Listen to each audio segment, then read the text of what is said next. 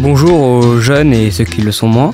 Bienvenue dans Les Souvenirs du Renard, une émission consacrée au 150e anniversaire de l'association du lycée Jules Renard. Notre capsule temporelle va nous faire retourner une fois de plus dans le passé de ce lycée. Pour nous raconter les anecdotes du jour, nous recevons comme invité un ancêtre du lycée. Il a été professeur et ses enfants y sont allés aussi. Bref, c'est la mémoire du lycée, Daniel Tissier. Alors, tu as raison, mes enfants le dernier est scolarisé au lycée, euh, son frère l'y a été, et mon épouse, et j'ai de la chance, est professeur de SVT au lycée, ce qui fait que j'ai encore un pied à Jules. Pour les petits renardos qui ne vous connaissent pas, euh, dites-nous un peu euh, qui êtes-vous? Alors, j'ai été professeur passionné d'allemand de 1971 à 2007. Et j'ai donc vu défiler énormément de générations de professeurs mais surtout énormément d'élèves. Et je dois dire que quand je les vois encore traverser la rue pour me dire bonjour, j'ai l'impression que ben, j'ai eu une vie euh, particulièrement chargée et heureuse dans ce lycée.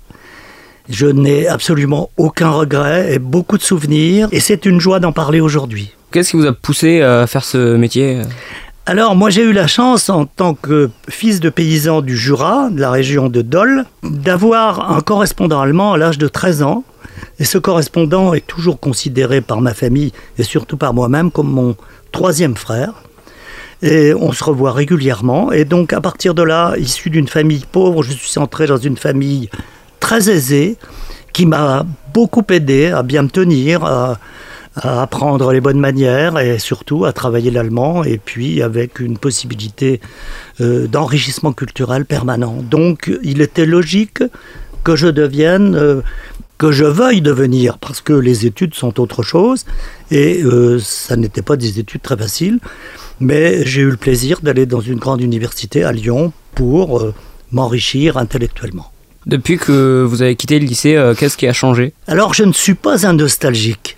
je suis certes devenu un vieux con après avoir été un jeune con, mais je dois dire que beaucoup de choses ont changé. Comme mon épouse est toujours sur place à Jules, je vois comment évoluent les mentalités, je vois euh, un peu ce qui était sous-jacent à la fin de mes années lycée, un individualisme grandissant, surtout chez les enseignants. Il était déjà difficile de collaborer, mais imagine-toi que autrefois, puisque je suis obligé de parler d'autrefois, je suis né le 8 mai 45, ça ne s'invente pas.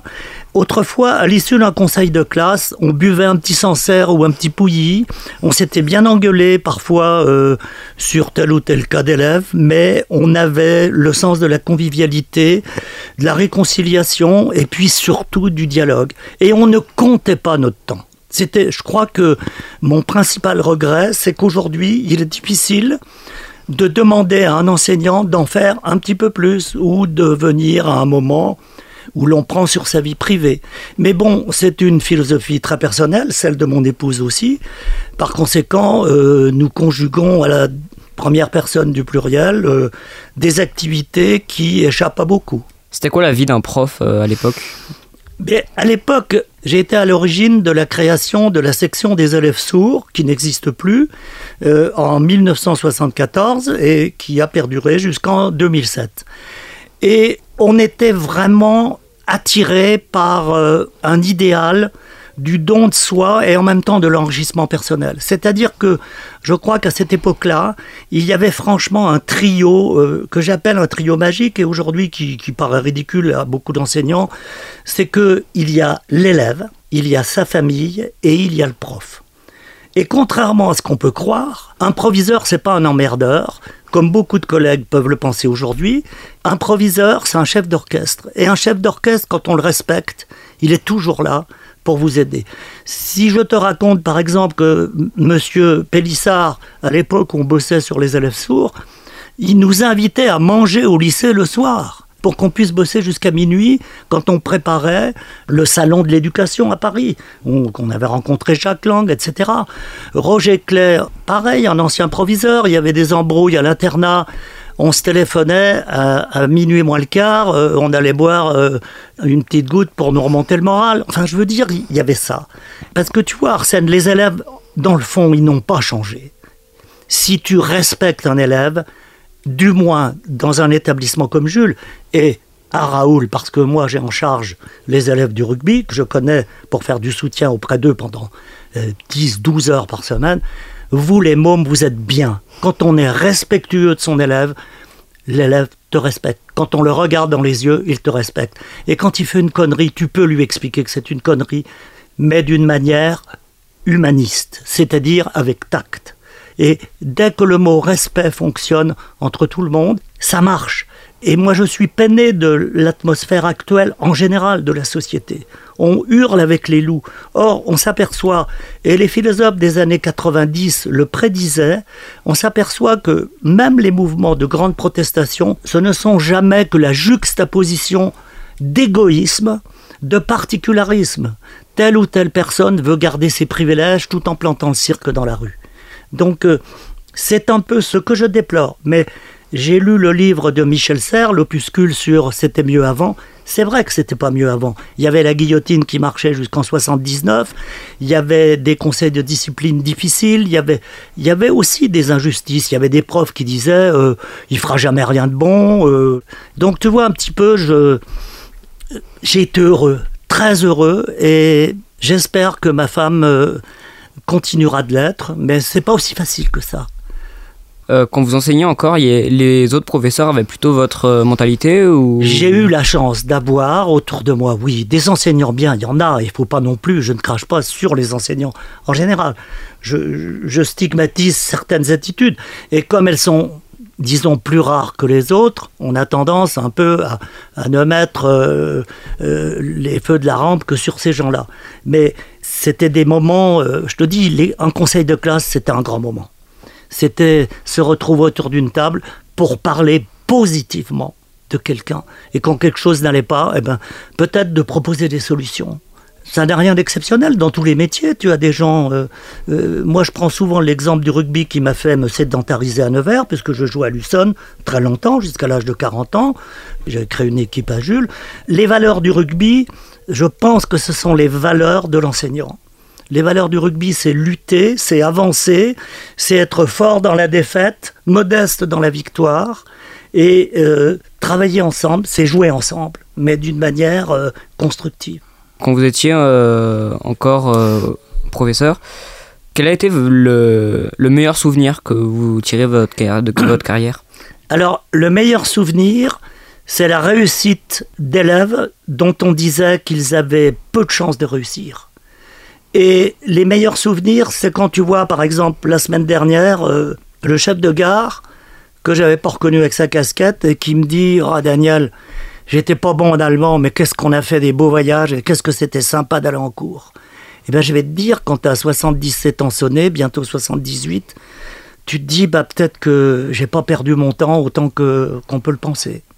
C'est beau, c'est beau, mais à l'inverse, le pire souvenir, qu'est-ce qui a été le plus désagréable? Alors, j'ai pas eu de pire souvenir parce que j'ai la chance d'être un optimiste euh, euh, né et ma mémoire sélectionne surtout les bons moments. Moi, j'ai tendance à regarder le coin de ciel bleu quand tout le reste est noir. Ce qui m'agaçait, c'était souvent, et je n'ai rien contre les têtes de classe, c'était ces petits prétentieux têtes de classe qui euh, préfiguraient l'attitude peu humaniste qu'ils auraient dans la profession qu'ils allaient embrasser plus tard. Donc je me suis parfois imaginé que tel ou tel petit trou du cul serait chef de service dans une grande clinique, mais qu'il ne verrait pas la souffrance de son malade. Donc ce sont des petites choses comme ça qui parfois me décevaient, puis et puis j'oubliais, puis peut-être que je me trompais, je ne sais pas. il faut aussi avoir le courage. Moi, il m'arrivait de m'excuser devant mes classes, d'avoir porté un jugement à la hâte. tout est possible. Vous comparez beaucoup l'éducation au rugby. Vous en faites personnellement euh, Alors moi j'ai joué à Luçon, j'ai dit tout à l'heure, jusqu'à 40 ans, d'abord en équipe première jusqu'à 35 ans après. Et je, me suis, je suis toujours resté attaché au club, donc euh, j'ai passé mes diplômes d'éducateur, je suis toujours éducateur des moins de 12 ans, donc je vois comment des enfants qui sont en 6e ou en CM2 réagissent sur un terrain. Et puis, euh, le club m'a sédentarisé. Je n'ai jamais quitté Nevers parce que le rugby, c'était un peu une partie de ma vie. Euh, le rugby aussi euh, m'a montré qu'un enseignant doit se tourner vers la société civile.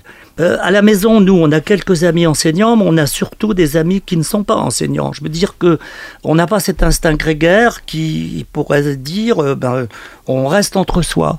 je crois que le rugby m'a permis de rencontrer des, gens qui n'avaient pas fait d'études, comme on disait à l'époque, pas instruits, mais éminemment intelligents, éminemment sincères, éminemment généreux. Et, je les retrouve. On a créé une petite amicale des anciens, et quand je les retrouve, malheureusement souvent à des obsèques, bon. On, on a la larme à l'œil parce qu'on se dit, euh, on a vécu des trucs, on a mouillé le maillot, on a senti l'épaule de l'autre, on a eu un moment de réconfort quand on allait à l'hôpital avec un cocard. Enfin, tu vois, c'est toutes ces petites choses-là qui créent. Mais oui, je compare ce que je vois au rugby avec le lycée, du reste, souvent c'est les mêmes. Hein.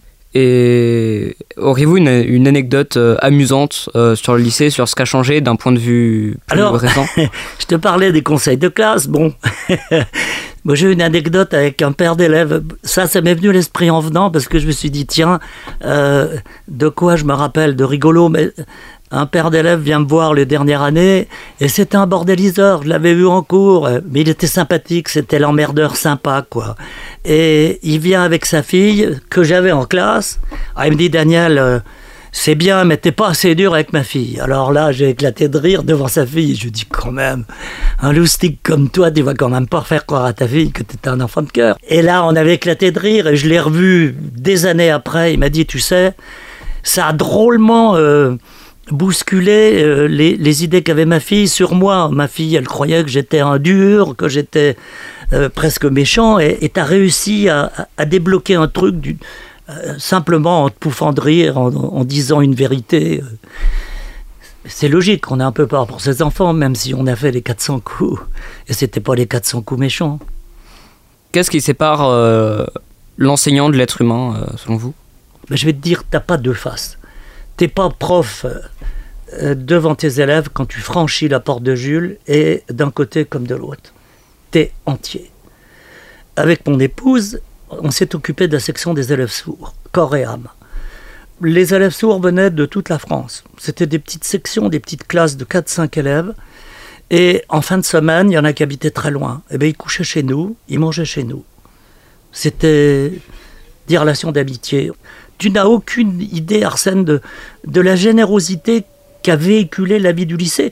Mais n'oublie pas que si on fête les 150 ans théoriquement de Jules Renard, on fête les 150 ans du lycée de Nevers, qui existe en tant que collège depuis l'époque de Charlemagne et qui, naturellement, après, euh, s'est divisé en plusieurs branches, dont le lycée Raoul Follereau, euh, le lycée Jules Renard, le lycée de la communication, plus tous les autres établissements.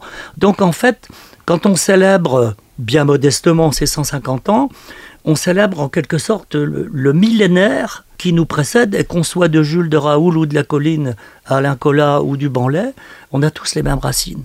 Qu'est-ce qui devrait donner véritablement envie aux gens de, de devenir enseignants? Alors, devenir enseignant, bon, que tu le veuilles ou non, c'est une vocation. Tu es tourné vers les autres déjà. Étant tourné vers les autres, tu les respectes et, tu les aimes à ta manière. Tu as forcément une relation affective. Et par conséquent, tu te sens bien dans l'environnement que tu as la chance de créer. Un enseignant, c'est quand même quelqu'un de libre devant sa classe. Il a la possibilité de s'exprimer à sa manière. Il a même la possibilité euh, d'être remarquable comme d'être parfois euh, malheureux dans ses propos. Moi, je dirais, euh, oui, c'est une école de vie, mais il ne faut pas dissocier les deux. Quelque part, tu es la même personne, bien sûr, avec un costume peut-être différent de la maison, mais ton cœur et ta tête sont exactement les mêmes.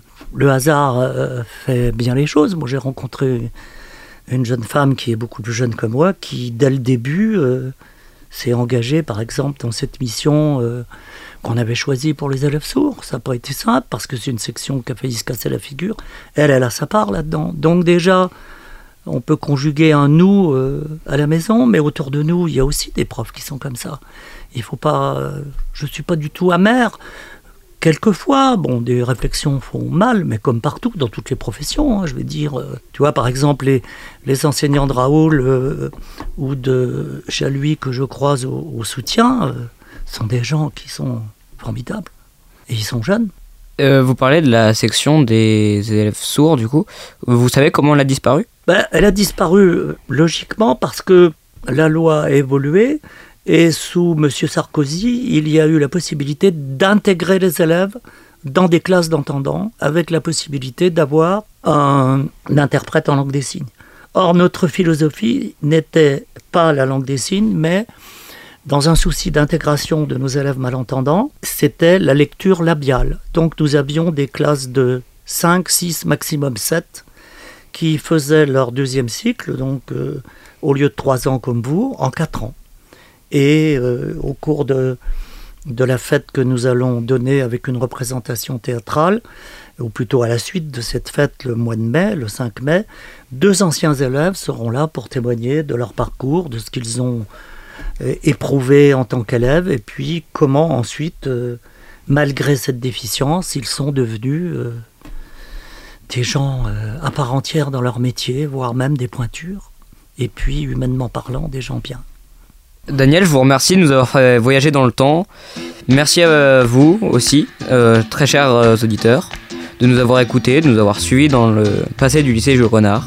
Passez une bonne journée et à bientôt. Et n'oubliez pas euh, que notre passé guide notre avenir.